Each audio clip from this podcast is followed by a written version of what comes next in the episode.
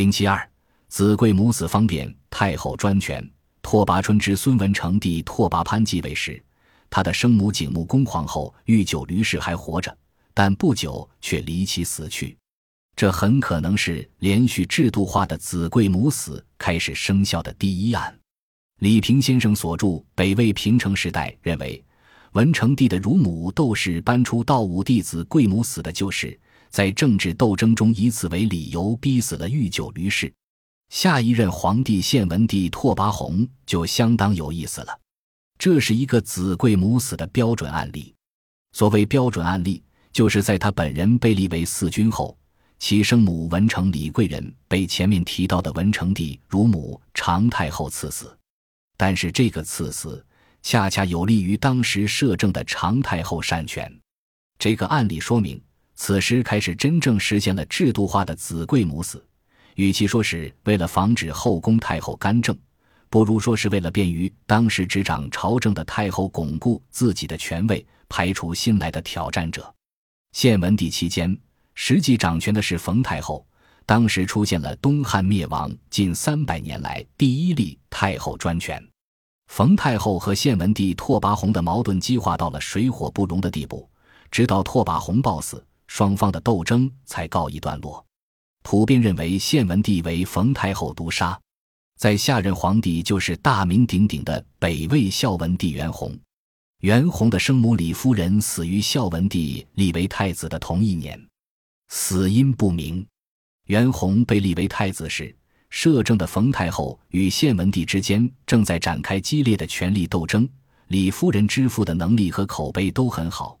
所以，有可能是冯太后借子贵母死制度赐死李夫人，从而削弱献文帝的实力。在这里，子贵母死和宣传口径中的初衷彻底南辕北辙，成为执政太后巩固地位的工具。到孝文帝立太子元勋时，其母赵丽被冯太后赐死。在后面三个案例中，子贵母死才真正制度化为旧制，其受益者都指向同一个人。冯太后，整个魏晋南北朝时期所有皇朝中权力最大的女人。此时制度化的子贵母死，根本不是为了防止太后专权，而是用来为专权的太后排除竞争者的。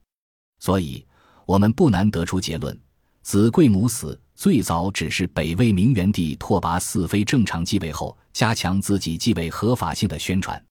到太武帝拓跋独死后的混乱时代。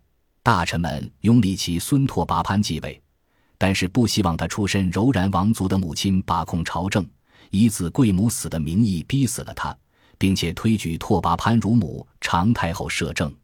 之后的子贵母死才真正成为制度，并且沦为常太后、冯太后排除竞争者的工具。冯太后死后，子贵母死制度彻底成为历史。但是。当时北魏后宫嫔妃的生育意愿，因为连续的案例已经受到极大影响。他们不可能知道这个制度的来龙去脉，只觉得生儿子这件事情非常高危，甚至多有怀孕后暗中服药打胎的。在这种情况下，一个叫胡冲华的妃嫔带着他天生的赌徒精神，为孝文帝的继承人孝武帝生下了皇子，最终成为新一代实权太后。胡太后执政能力不行。但是在狠劲上，甚至超过了他的前辈冯太后。